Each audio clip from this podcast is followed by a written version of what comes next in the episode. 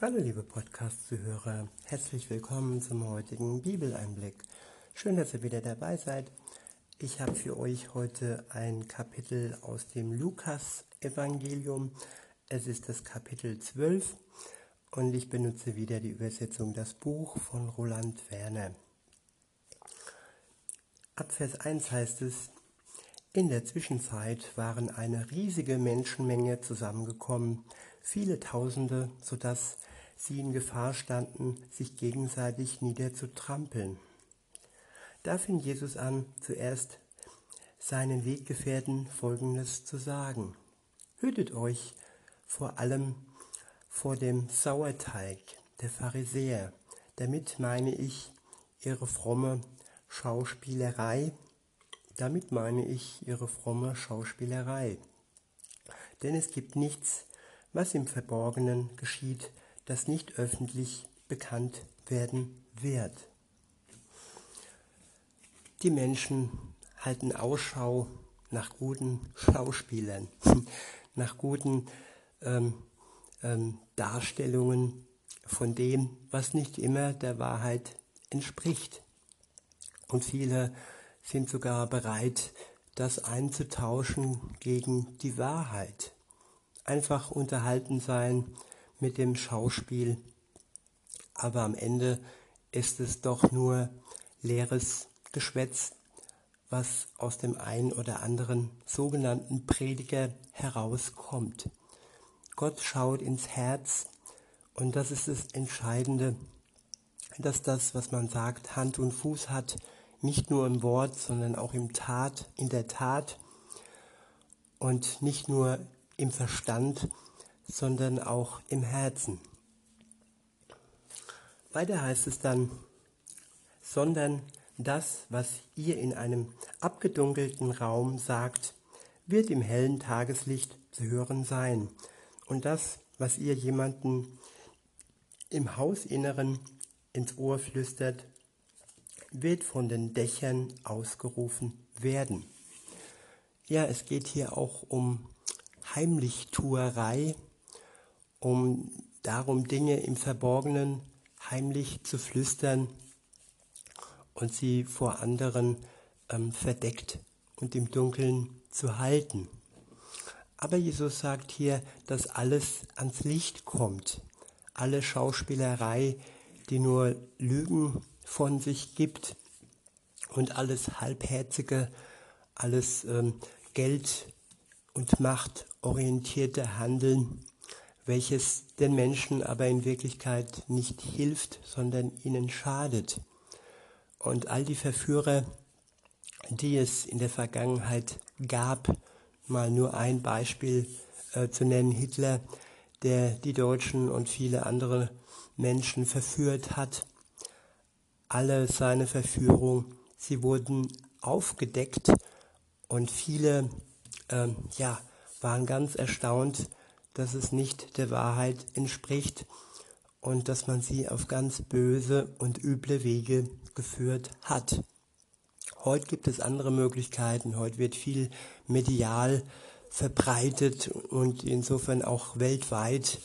Es gibt viele Bewegungen, die von heute aus, heute auf morgen ähm, ausgestampft werden und viele laufen vielen Dingen hinterher, die äh, früher auf dem Marktplatz ausgeschrien wurden. Heute wird es halt medial ausgerufen und das macht sogar nicht Halt vor Serien und Werbung und überall sind versteckte Botschaften. Und ja, es liegt an uns, mit Hilfe Gottes all diese Botschaft im Licht Gottes ähm, in das Licht Gottes zu stellen und zu prüfen, ist es die Wahrheit, tut es uns gut, tut es unseren Mitmenschen gut, wenn man dieser neuen Bewegung folgt oder jener neuen Bewegung folgt. Und ja, für wen ist am Ende der Gewinn des Ganzen? Und ja, Gott will uns zu mündigen Bürgern machen, zu mündigen Menschen, die nachdenken und nicht äh, jedem Schauspiel hinterher ähm, laufen. Und dafür ist das Wort Gottes sehr, sehr gut geeignet, um all das Schauspiel zu entlarven. Weiter heißt es, ich sage das zu euch, die ihr meine Freunde seid. Habt keine Angst vor denen, die den Körper töten können, darüber hinaus aber nichts mehr tun können. Das klingt sehr dramatisch, sehr brutal, dass es da Menschen gibt, die unseren Körper und somit auch unser irdisches Leben auslöschen können.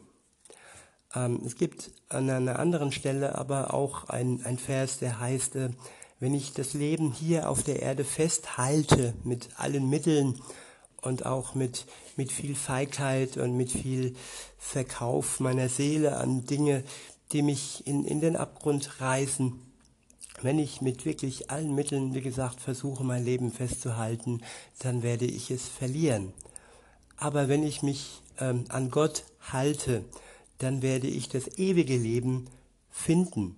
Und darum geht es eigentlich auch jetzt und heute hier schon in diesem Leben, dass wir das ewige Leben äh, mit Gott finden.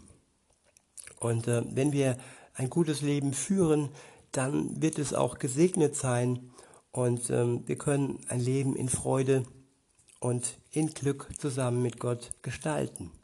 Wir dürfen uns eben, wie gesagt, nicht so an das Leben klammern und all die Bösen, die uns drohen, uns umzubringen und uns das körperliche ne Leben zu nehmen, sie können und dürfen uns eigentlich keine Angst machen.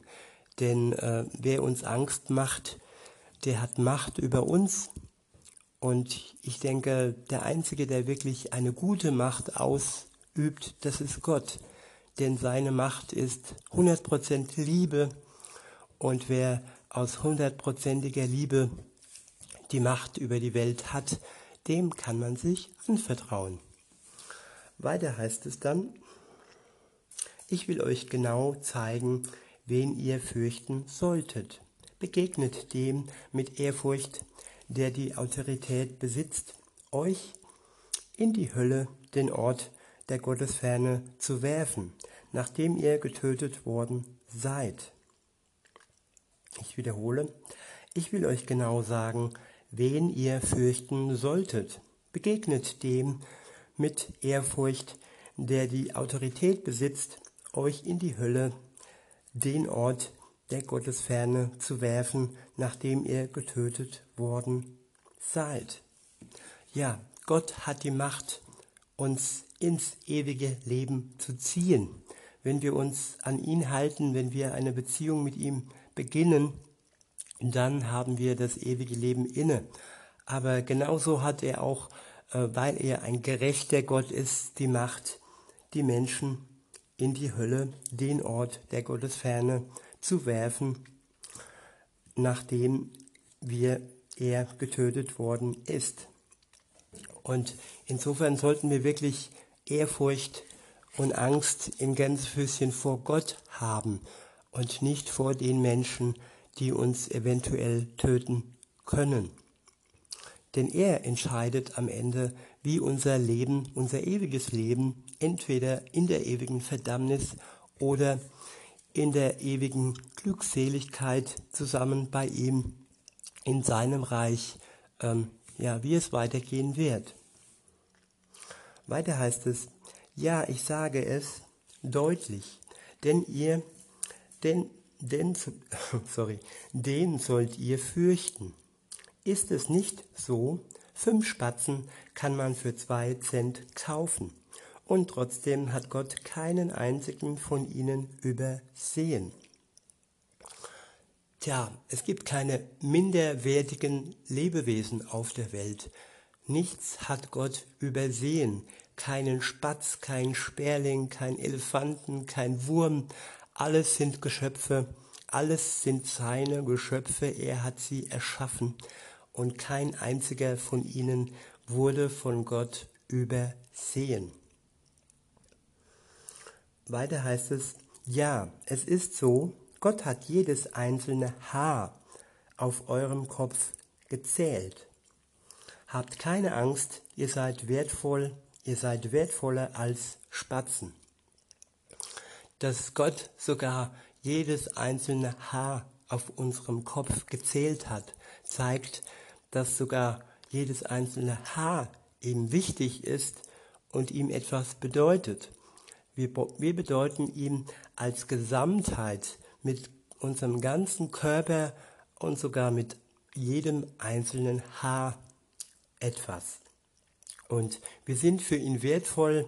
Und wenn hier steht wertvoller als Spatzen, dann heißt das nicht, dass ein Spatz, äh, wie im vorigen Vers äh, geschrieben, ein Spatz äh, keinen Wert hat, sondern ja, dass das ein Teil der Schöpfung ist. Und ja, er hat uns hineingesetzt in diese Schöpfung sozusagen als die Krone der Schöpfung unter Gott, aber als wertvolle Menschen, die von ihm geliebt sind.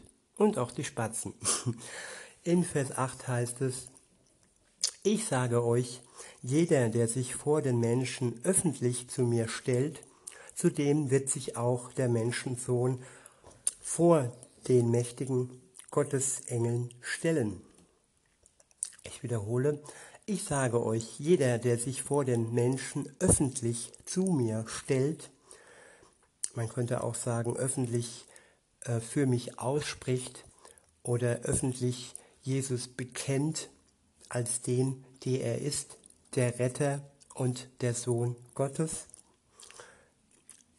Zudem wird es sich auch, zudem wird sich auch der Menschensohn, also Jesus, vor den mächtigen Gottesengeln stellen.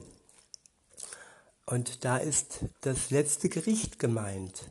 Wenn wir uns zu Lebzeiten zu Jesus bekennen, dann bekennt Jesus sich auch zu uns und stellt sich vor uns, ein bisschen flapsig ausgedrückt, wie der große Bruder. Es stimmt ja auch. Ähm, wir sind mit in die Familie hineingenommen, sobald wir äh, eine Beziehung mit Jesus haben. Und er stellt sich dann vor uns und all die ähm, Engeln, die Engeln des Todes, sie können uns nicht verurteilen am Tag des Gerichts, denn er hat uns erlöst. Und dazu kann ich nur ein ganz großes Halleluja sagen. Weiter heißt es dann, wer sich aber vor den Menschen äh, von mir distanziert, der wird auch vor den Gottesengeln abgewiesen werden. Und das ist der Kehrschluss. Wer sich zu Lebzeiten Gott gegenüber, den Menschen gegenüber distanziert und äh, solche Worte ähm, äh, sagt wie, ach, das ist alles nur ein Märchen, das ist alles nicht bewiesen und äh, viele Moslems sagen, das ist alles gefälscht, die Bibel ist gefälscht, sie wurde falsch überliefert.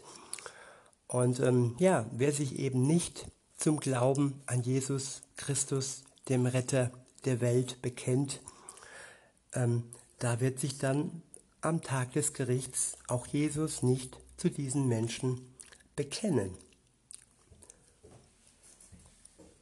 Jo, weiter heißt es, jeder, der seine Stimme gegen den von Gott gesandten Menschensohn erhebt, ich wiederhole, jeder, der seine Stimme gegen den von Gott gesandten Menschensohn erhebt, der kann Vergebung erfahren. Ich wiederhole nochmal. Sorry, ich bin gerade auf der Leitung. Jeder, der seine Stimme gegen den von Gott gesandten Menschensohn erhebt, der kann Vergebung erfahren. Wer aber dem Wirken des Heiligen Gottesgeistes widersteht und damit Gott lästert, der wird keine Vergebung erfahren. Jo, das ist ein Vers, der oftmals ähm, falsch verstanden wird. Deshalb lese ich ihn noch ein letztes Mal vor und sage euch dann meine Gedanken. Hier heißt es, jeder, der seine Stimme gegen den von Gott gesandten Menschensohn erhebt, der kann Vergebung erfahren. Also bei den meisten, eigentlich bei allen ist es so, dass sie nicht von Anfang an mit Gott unterwegs sind. Ich war knapp 30, wie ich mich bekehrt habe könnte auch so 25 gewesen sein, 1993, 94. Da begann mein Weg mit Gott Und davor war ich ohne ihn unterwegs, auch wenn er schon mit mir war und mich beschützt hat mit seinen Engeln, auch wenn er mich da schon geliebt hat. Und aber das war noch mein altes Leben, wo ich mein Leben selbstbestimmt gelebt habe. Ich bin heute auch keine Marionette Gottes. Ich habe heute auch noch mein Selbst und mein Willen. Aber ich schaue auf Gott und er schaut auf mich. Wir stehen in einer Beziehung. Und insofern sage ich dazu, das war mein altes Leben. Und ja, da war ich doch auch äh, nicht immer mit Worten, aber vor allem mit meinen Taten so unterwegs, dass ich meine Stimme gegen Gott mehr oder weniger erhoben habe. Also ich tat Dinge, die nicht in seinem Sinne waren. Ich bin mit meinem sündhaften Leben äh, mehr oder weniger zufrieden gewesen. Am Anfang mehr, am Ende nicht mehr, weil dann war ich am Ende und am Boden. Aber da vielleicht später irgendwann mehr.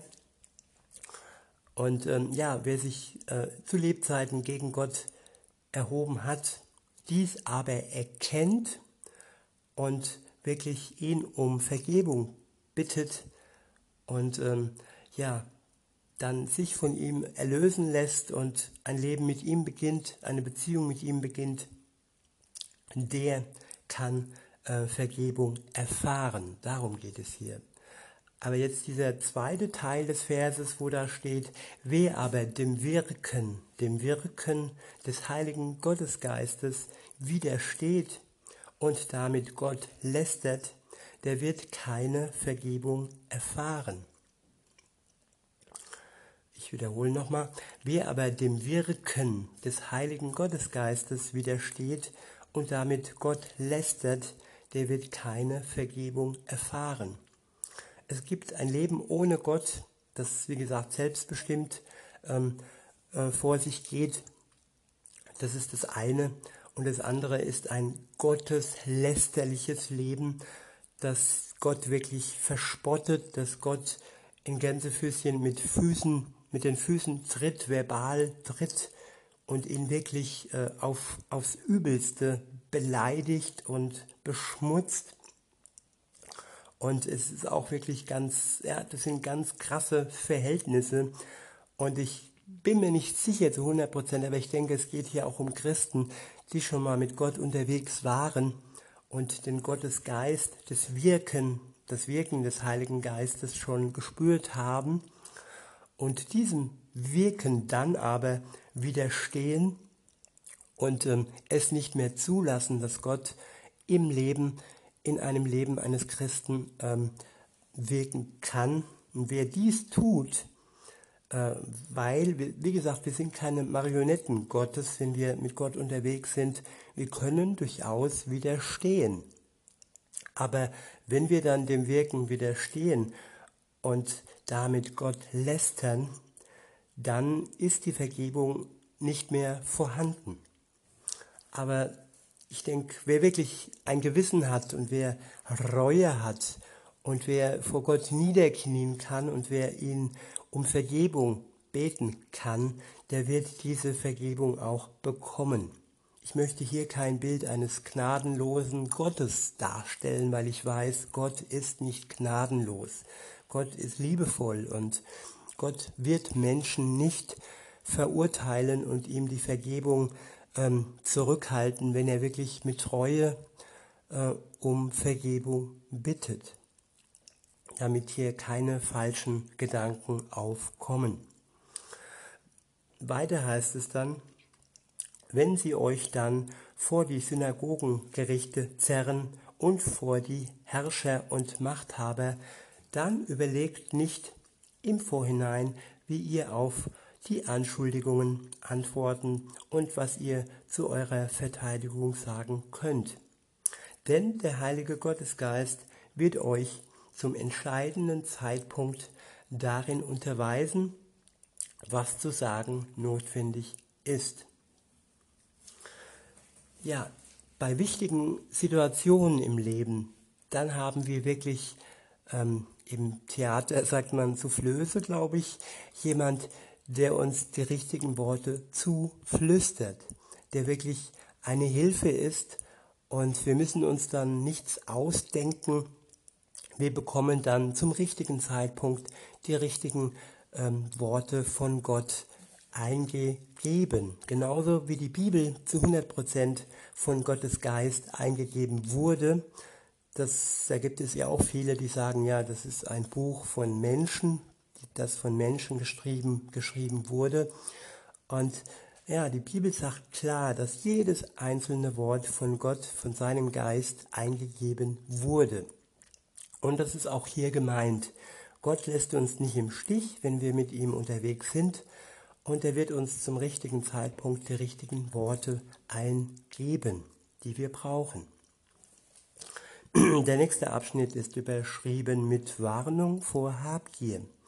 Ab Vers 13 heißt es, da sagte einer aus der Menschenmenge, Lehrer, sag doch bitte meinem Bruder, dass er unser Erbe mit mir teilen soll. Jesus gab ihm die Antwort, Du Mensch, wer hat mich zum Richter oder Schiedsmann zwischen euch eingesetzt? Dann sagte er zu ihnen, Passt auf und nehmt euch sehr in Acht vor jeder Art von Geldgier.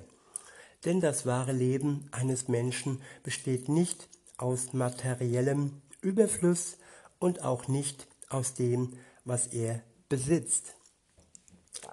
Das Erbe hat schon viele Familien auseinandergebracht.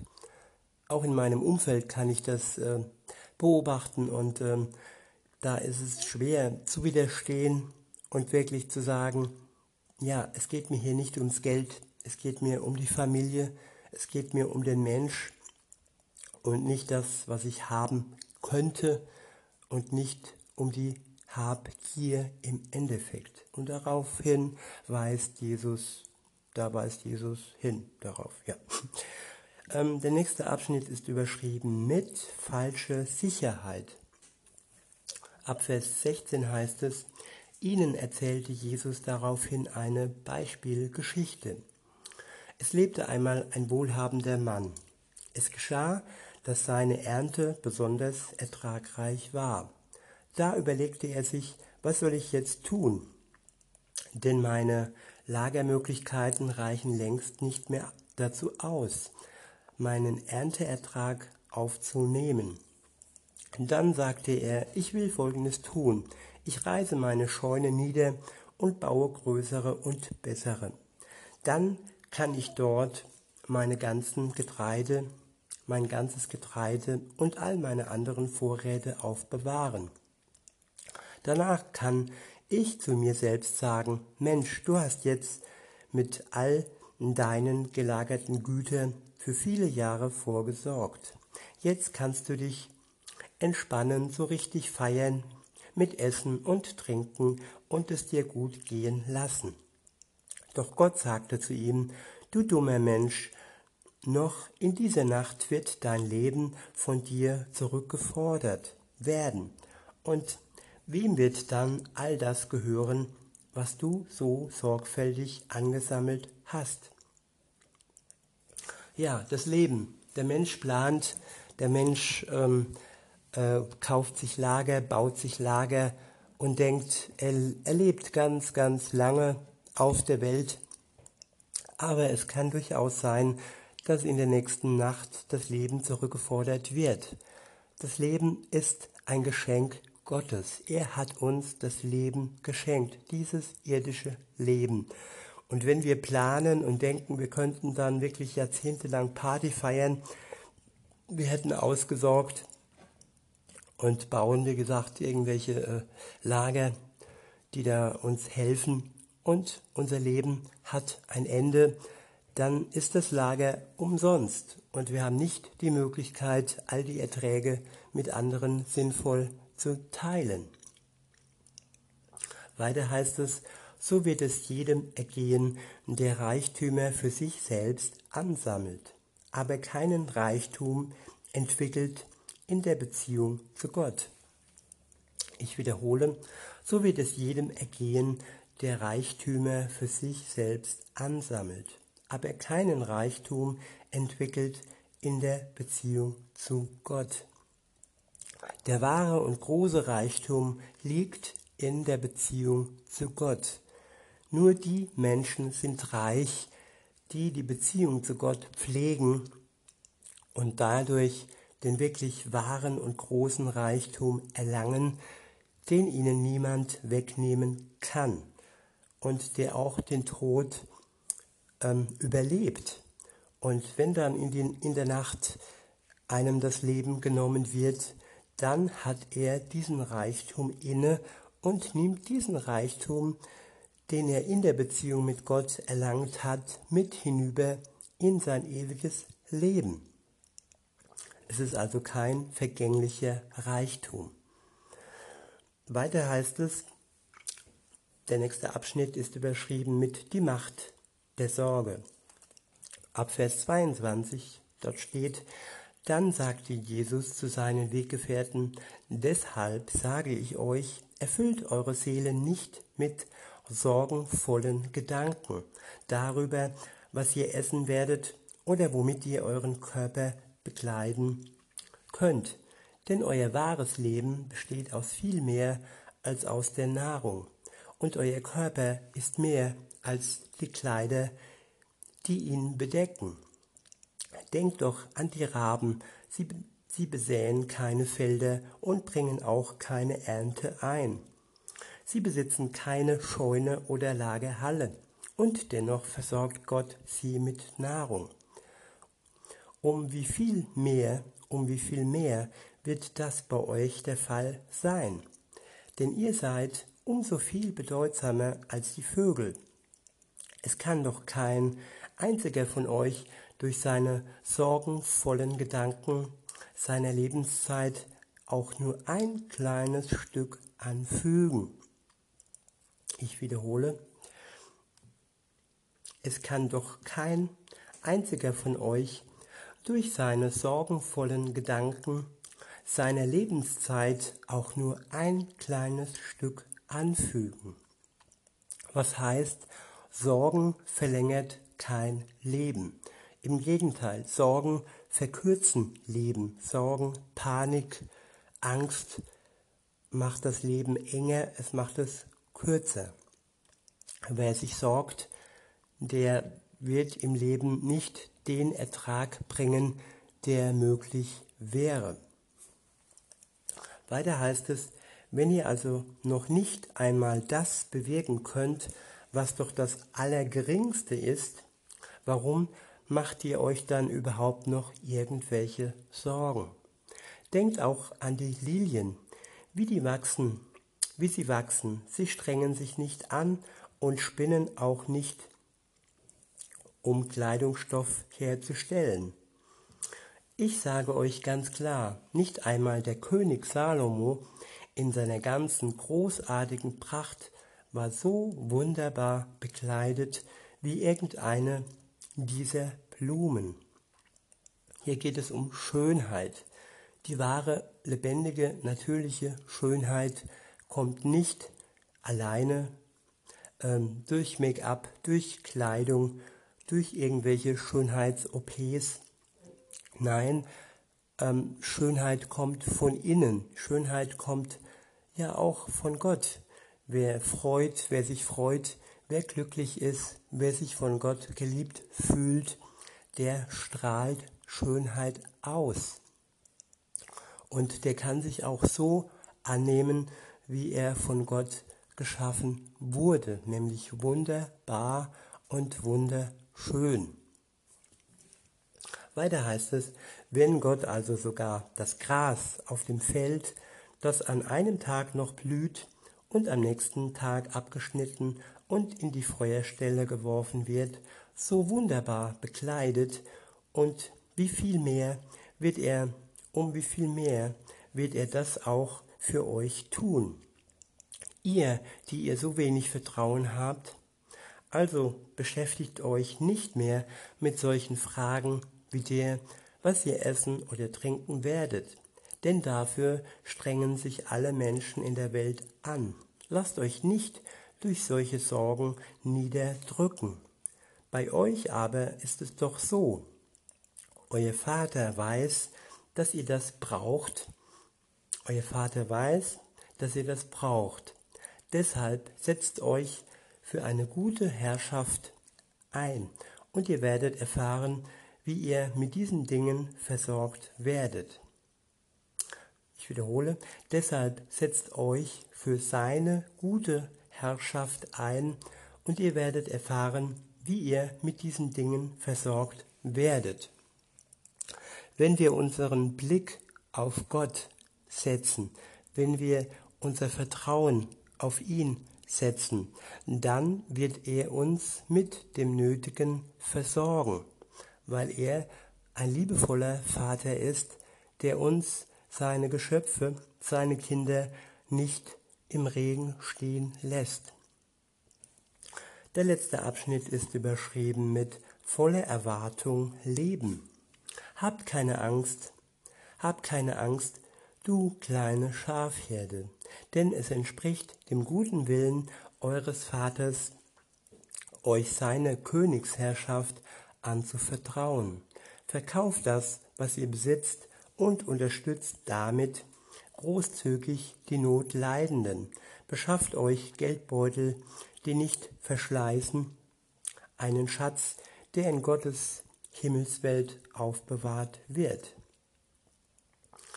Ja, wir sollen uns auf die Güter und Werte konzentrieren, auf die Schätze, die im Himmel aufbewahrt werden, nicht auf die Schätze, die vergehen und die wir nicht ins Grab mitnehmen können. Weiter heißt es, dort im Himmel, davon ist die Rede, dort kann kein Räuber eindringen und keine Motte etwas auffressen. Denn es ist so, dort wo sich euer Schatz befindet, dort wird auch euer Herz zu finden sein. Wenn meine Schätze auf der Welt vorhanden sind in Form von Autos, Häusern, Booten und so weiter und so fort, dort ist dann auch unser Herz zu finden. Und wenn unser Schatz bei Gott ist, dann können wir auch bei Gott gefunden werden. Weiter heißt es, es soll bei euch so sein, seid zum Einsatz voll ausgerüstet. Eure Lampen sollen schon angezündet sein. Damit sollt ihr euch wie Leute verhalten, die auf ihren Herrn warten, wenn er von eurer Hochzeitsfeier zurückkehrt. Wenn er von einer Hochzeitsfeier zurückkehrt, damit sie, sobald er ankommt und an die Tür klopft, sofort für ihn öffnen. Das heißt, wir sollen uns nicht zerstreuen, wir sollen uns nicht von Dingen in dieser Welt ablenken lassen. Wir sollen unsere, unsere Lampen immer anlassen und immer bereit sein, wenn unser Herr, wenn Jesus auf diese Welt zurückkommt, damit wir von ihm nicht überrascht werden und damit wir bereit sind, ihn zu empfangen. Weiter heißt es, richtig gut wird es solchen Dienern gehen, die der Herr bei seiner Ankunft wachsam antrifft. Feierlich versichere ich euch, er wird sich selbst Dienstkleidung anziehen, ihnen Plätze an seinen Tisch anbieten und sie ganz persönlich bedienen. Genauso wie Jesus seinen Jüngern die Füße gewaschen hat, ja, er hat sich auf die gleiche Stufe mit ihnen herabgelassen, obwohl er das gar nicht hätte tun müssen. So wird es auch dann sein, wenn Jesus wiederkommt und wir bereit sind. Er wird sich mit uns an den Tisch setzen, ja, er wird sogar die gleiche Dienstkleidung tragen wie wir. Und es wird ein großes Fest geben, ja, ein Hochzeitsfest er ist der Bräutigam, Bräutigam und wir sind seine Braut. Weiter heißt es, wenn er aber noch später zurückkommt, kurz vor Mitternacht oder sogar noch nach Mitternacht und sie so vorfindet, dann sind sie wirklich als glücklich zu bezeichnen. Auch das sollte euch klar sein. Wenn ein Hausbesitzer wüsste, zu welchem, wüsste, zu welchem Zeitpunkt der Einbrecher kommt, dann würde er es nicht zulassen, dass er in sein Haus einbricht. Genauso soll es bei euch sein. Seid vorbereitet, denn der von Gott gesandte Menschensohn wird zu einem Zeitpunkt kommen, an dem ihr es nicht vermutet. Da fragte Petrus ihn, Herr, erzählst du dieses Beispiel für uns oder gilt das für alle? Jesus der Herr gab ihnen zur Antwort, wie verhält es sich mit einem vertrauenswürdigen und vernünftigen Hausverwalter, einem, dem sein Herr die Verantwortung für alle seine Angestellten übertragen hat und ihm vertraut, dass er ihn, ihnen zur richtigen Zeit das gibt, was sie zum Leben brauchen. Dieser Diener ist wirklich zu beglückwünschen, denn wenn sein Herr kommt und ihn so vorfindet, dass er das alles sorgfältig ausführt, dann wird er ihn, und damit sage ich euch die volle Wahrheit, über alle seine Besitztümer einsetzen. Wenn dieser Angestellte aber in seinem Herzen sagt, mein Chef kommt sicher noch nicht so bald, und dann anfängt, die übrigen Angestellten zu schlagen, die Männer genauso wie die Frauen, während er selbst feiert mit Essen und Trinken und Besäufnissen, dann wird der Herr dieses Angestellten an einem Tag kommen, an dem er es nicht erwartet, zu einer Stunde, die er nicht kennt. Dann wird er ihn in Stücke reißen und ihn auf dem Friedhof der Ungläubigen verscharren lassen. Ja, wir haben einen wirklich gerechten Gott. Er wird uns das zukommen lassen, was wir wirklich verdient haben. Und wer auf Kosten anderer Partys feiert und sich schlägt und sich schlecht behandelt, das kann Gott nicht gut heißen und das wird er auch dementsprechend ähm, ja, zur Bezahlung bringen und zur Strafe bringen. Weiter heißt es, solch ein Diener, der den Willen seines Herrn genau kennt und sich weder darauf vorbereitet, noch die Wünsche seines Herrn in die Tat umsetzt, wird viele Schläge erhalten. Aber der, der den Willen seines Herrn nicht kennt und somit strafwürdige Dinge tut, der wird nur wenige Schläge erhalten. Und auch hier wieder gerecht. Also der, der den Willen Gottes nicht kennt, der wird auch nicht ungerecht bestraft werden. Aber trotz allem, die Strafe wird er ähm, erhalten. Und insofern ist es für uns wirklich wichtig, die wir schon mit Gott unterwegs sind, dass wir unseren Mitmenschen wirklich aufklären und ihnen die Möglichkeit geben, dass sie wirklich vorbereitet sind und dass sie keine Strafe ähm, erfahren werden, sondern einfach nur das Glück und die Freude derer, die sich darauf freuen, dass ihr Herr wiederkommt und dass sie dann wirklich mit am Tisch sitzen werden und zusammen mit Jesus feiern können.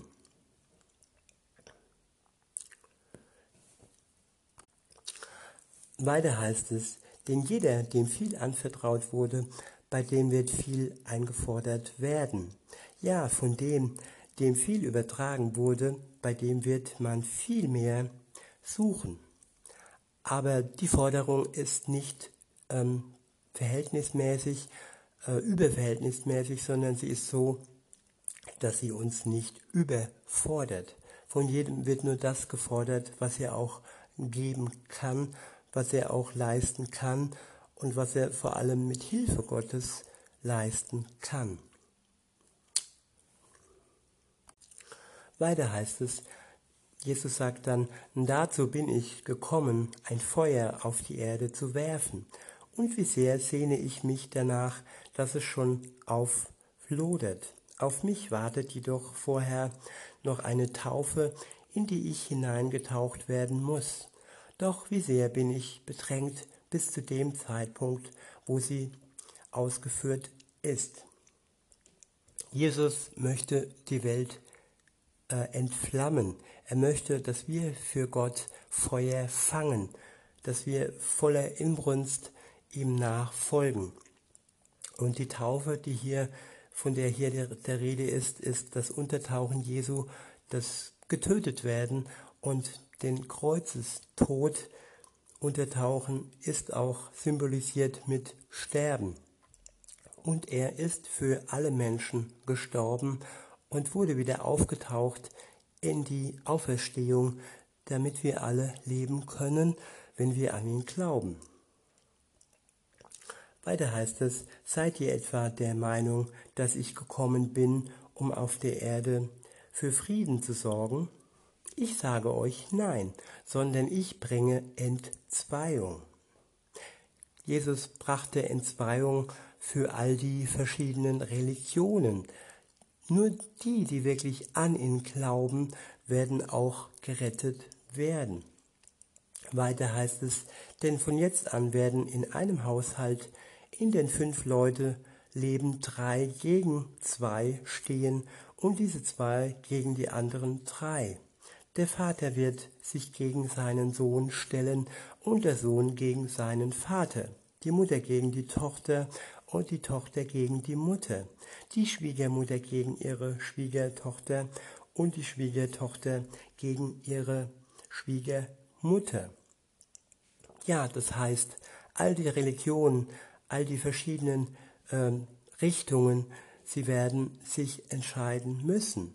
Entweder für Jesus entscheiden oder gegen ihn. Ab Vers 54 heißt es, dann sagte Jesus zu den Menschenmengen, wenn ihr im Westen eine Wolke aufsteigen seht, dann sagt ihr unverzüglich, dass Regen kommt. Und so ist es dann auch. Und wenn der Südwind aufkommt, dann sagt ihr, es wird heiß werden. Und genauso geschieht es dann auch. Ihr frommen Schauspieler, ihr könnt das Erscheinungsbild der Erde und des Himmels beurteilen. Wie kann es dann sein, dass ihr diese besondere Gotteszeichen nicht erkennt, erkennen könnt? Warum beurteilt ihr nicht von euch selbst aus, was Gottes gerechtem Willen entspricht. Wenn du dich zusammen mit deinem Gegner auf dem Weg zum Machthaber befindest, bemühe dich unterwegs mit aller Kraft um eine Versöhnung mit ihm. Damit nicht das passiert, erzählt dich vor den Richter, vor den Richter und der Richter übergibt dich dem Gerichtsdiener und er wird er wirft dich ins Gefängnis. Ich sage dir, du wirst nicht von dort herauskommen, bis du auch den letzten Cent bezahlt hast. Hier am Ende geht es noch einmal darum, dass wir, wenn wir auf dem Weg mit Gott sind, all die Menschen, ähm, mit denen wir zerstritten sind, dass wir uns bemühen, bemühen für eine Bereinigung dessen, was zu dem Streit geführt hat.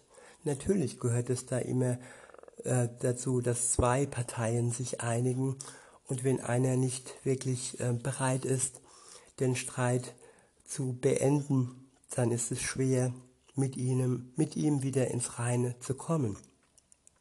Aber was du tun kannst, ist ein, ein offenes Herz haben und wirklich offen und bereit sein für eine Versöhnung.